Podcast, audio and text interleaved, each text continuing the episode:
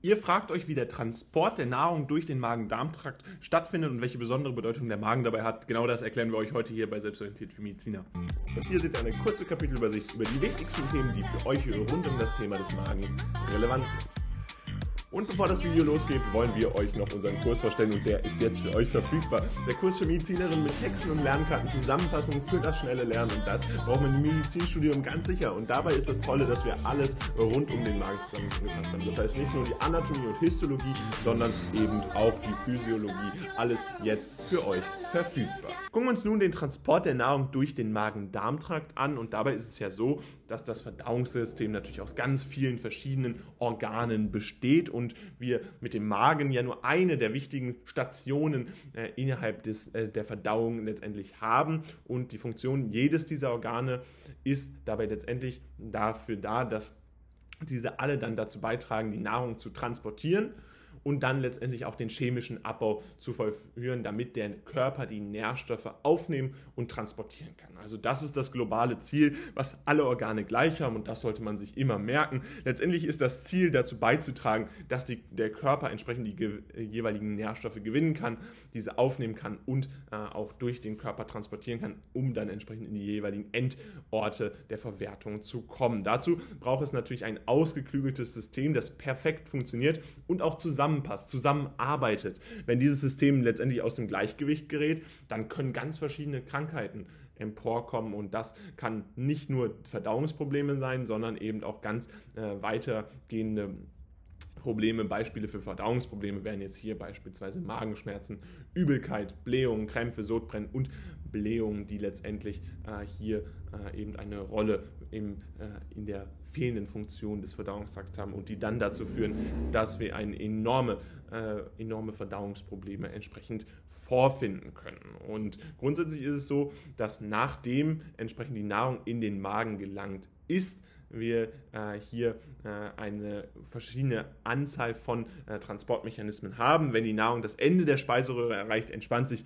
ein Muskelring, der als unterer Ösophagus-Sphinkter bezeichnet wird und lässt die Ma Nahrung in den Magen gelangen. Normalerweise bleibt dieser Ösophagus-Sphinkter geschlossen, um den Rückfluss des Mageninhalts in die Speiseröhre zu verhindern. Wir kennen diesen Mechanismus der dann letztendlich äh, über NANC-Neurone dann ausgelöst wird, wenn wir einen Brechreiz vollführen. Also auch das muss man sich bewusst sein, dass dieser Ösophagus-Sphinkter eine äh, zentrale Rolle innerhalb des äh, Brechreizes spielt. Und dann hatten wir gerade schon angesprochen, nachdem die Nahrung dann in den Magen gelangt, ist äh, mischen die Magenmuskeln Nahrung und Flüssigkeit mit Verdauungssäften äh, bzw. mit verschiedenen Enzymen und der Magen entleert dann seinen Inhalt, der Speisebrei genannt wird, langsam in den Dünndarm und dann kann entsprechend die weitere ähm, Verwertung stattfinden und die einzelnen äh, chemischen Enzyme, die einzelnen chemischen Prozesse des Dünndarms entsprechend stattfinden. Also das muss man sich klar machen, dass hier entsprechend dieser Transport der Nahrung von Ösophagus über Magen bis in den äh, Dünndarm dann stattfindet und damit der Magen natürlich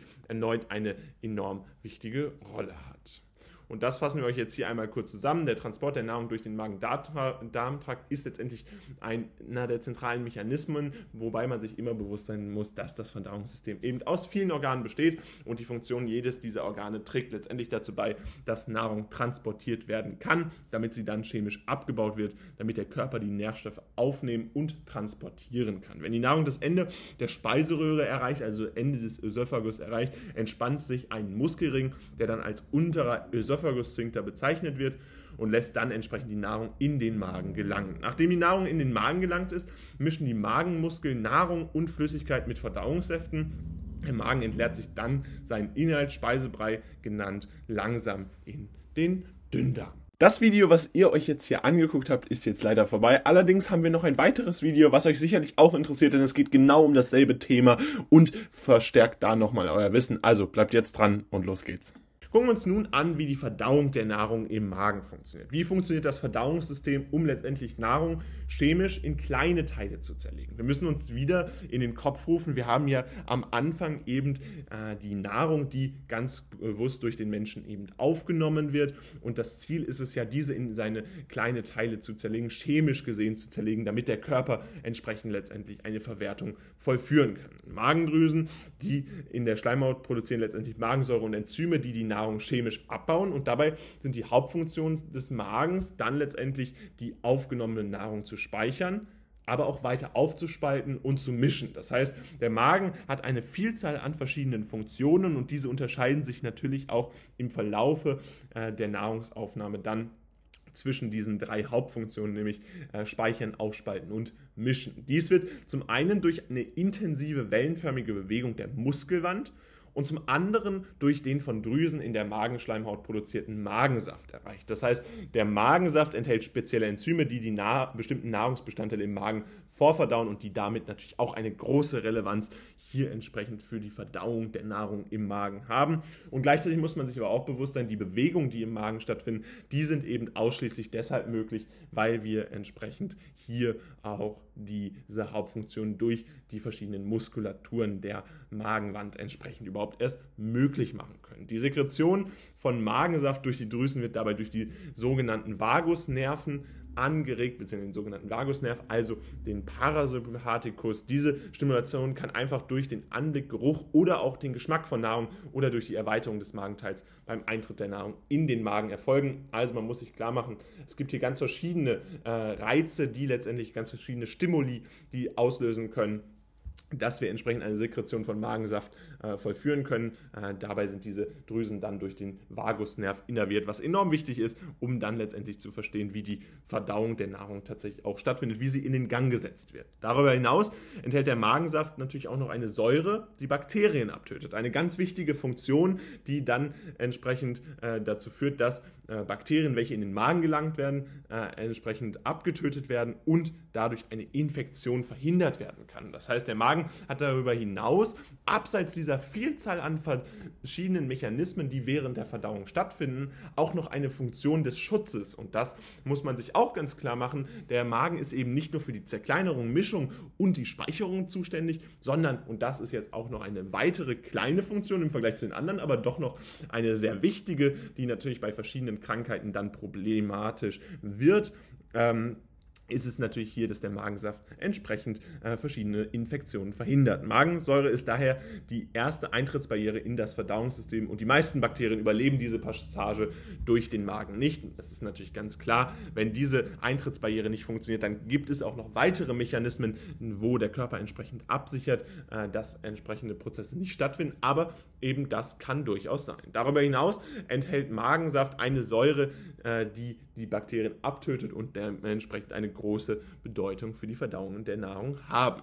Entsprechend ist es auch so, im leeren Zustand kann der Magen mit einem flachen, faltigen Beutel verglichen werden, der dann die Speiseröhre mit dem Zwölffingerdarm verbindet, also diese beiden Teile des Verdauungssystems letztendlich verbindet.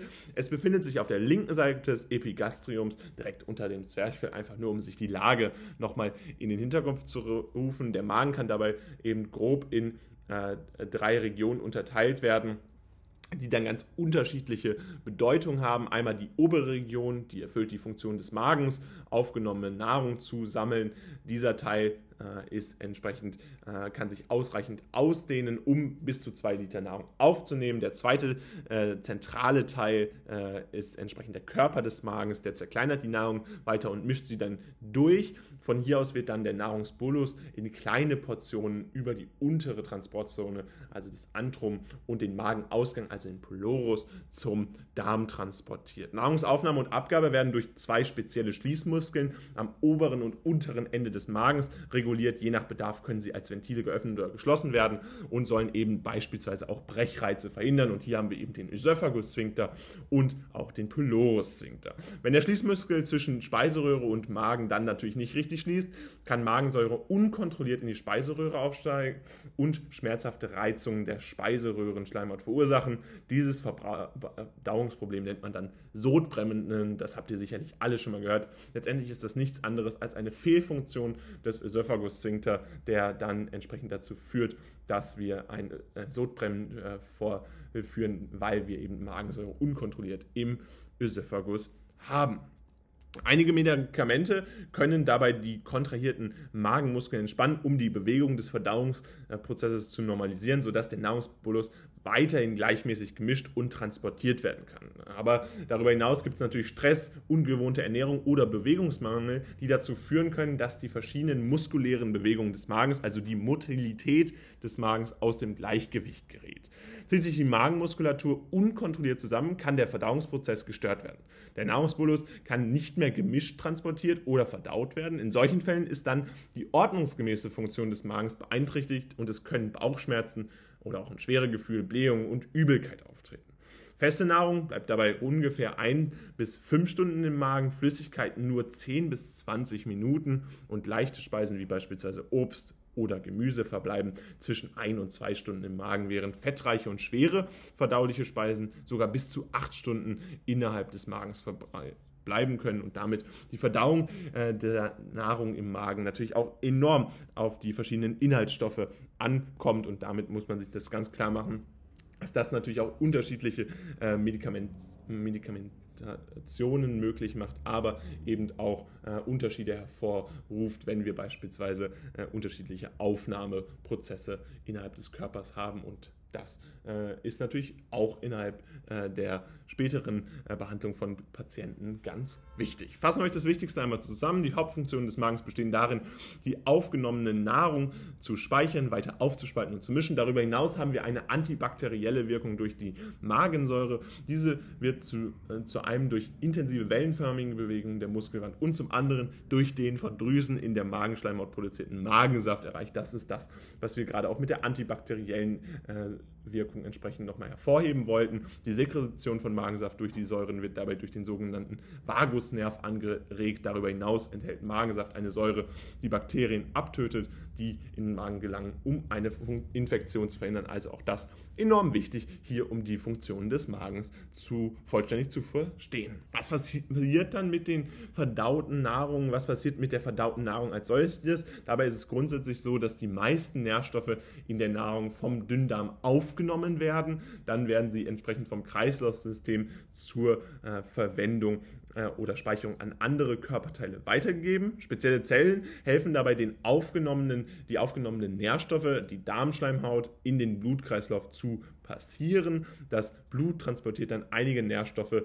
zur Leber. Also man muss sich hier ganz klar machen, dass äh, mit der verdauten Nahrung erstmal natürlich ein Weiterleitungsprozess stattfindet, der dann äh, letztendlich bis hin zum Kreislaufsystem zur Verwendung oder Speicherung an andere Körperteile weitergegeben wird. Spezielle Zellen äh, sind dabei unter anderem dafür äh, verantwortlich, um bestimmte Stationen passieren zu können. Und genau das ist natürlich wichtig, um dann letztendlich auch diese Nährstoffe bis hin zur Leber zu transportieren, die dann auch weitere ähm, wichtige Prozesse in den Gang setzen kann, die beispielsweise in der Biochemie eine große Rolle spielen und da hinreichend erklärt werden. Grundsätzlich ist es so, dass das lymphatische System ein Netzwerk von Blutgefäßen ist, das weiße Blutkörperchen und eine Flüssigkeit namens Lymphe durch den Körper transportiert um dann Infektionen zu bekämpfen, absorbierende Fettsäuren und Vitamine äh, dann entsprechend äh, auch absorbieren zu können. Also das lymphatische System hat natürlich äh, auch hier innerhalb der Verdauung äh, nochmal eine weitere Rolle, die dann entsprechend damit äh, verknüpft ist,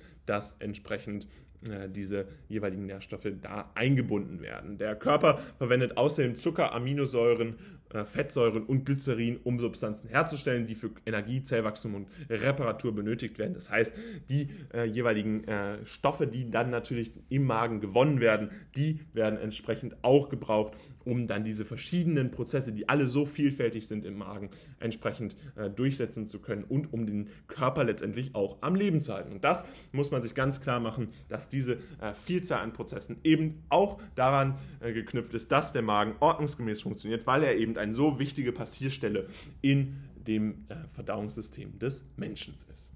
Und damit fassen wir euch das Wichtigste rund um die Frage, was passiert mit der verdauten Nahrung, nochmal zusammen. Die meisten Nährstoffe in der Verdauung werden vom Dünndarm aufgenommen, dann werden sie entsprechend vom Kreislaufsystem zur Verwendung oder Speicherung an andere Körperteile weitergegeben. Spezielle Zellen helfen dabei, den aufgenommenen Nährstoffen die Darmschleimhaut in den Blutkreislauf zu passieren. Das Blut transportiert einige Nährstoffe zur Leber und darüber hinaus gibt es natürlich das lymphatische System, was auch eine Rolle innerhalb dieser äh, verdauten Nahrung spielt, die, das lymphatische System, was letztendlich auch durch diese verdaute Nahrung überhaupt erst stattfinden kann und auch alle anderen Prozesse, die im Körper stattfinden, sind natürlich maßgeblich daran geknüpft, dass das Verdauungssystem ordnungsgemäß funktioniert und damit auch der Magen ordnungsgemäß funktioniert. Der Körper verwendet Zucker, Aminosäuren, Fettsäuren und Glycerin, um Substanzen herzustellen, die entsprechend für Energie, Zellwachstum und Reparatur des Körpers benötigt werden. Und damit soll es auch schon wieder gewesen sein mit diesem Video rund um den Magen. Ihr habt jetzt wirklich alles äh, gelernt, was ihr rund um den Magen braucht. Äh, falls ihr noch mehr über unterschiedliche Themen lernen wollt, dann könnt ihr einerseits jetzt unsere Playlist auschecken, unseren Kanal abonnieren und dem Video ein Like da lassen. Und natürlich könnt ihr auch unsere Website auschecken, denn da gibt es diesen Kurs, also Anatomie, Histologie, Physiologie des Magens mit 20% mit dem Code WELCOME für euch einmal direkt in der Videobeschreibung verlinkt und dann checkt es einfach gerne mal aus. Und ihr habt die Möglichkeit, Selbstorientiert Plus für Medizinerinnen jetzt auszuchecken. Im Abo-Modell bekommt ihr da wirklich alles an Kursen, was wir jemals veröffentlichen. Und das ist natürlich auch super hilfreich. Also ganz viel Spaß dabei. Texte, Zusammenfassungen, Karteikarten, alles, was ihr braucht fürs Physikum, aber auch für eure nächste Klausur. Checkt es gerne aus und wir sehen uns beim nächsten Mal wieder. Haut rein und ciao. I think I'm overdosing. I think I'm overdosing.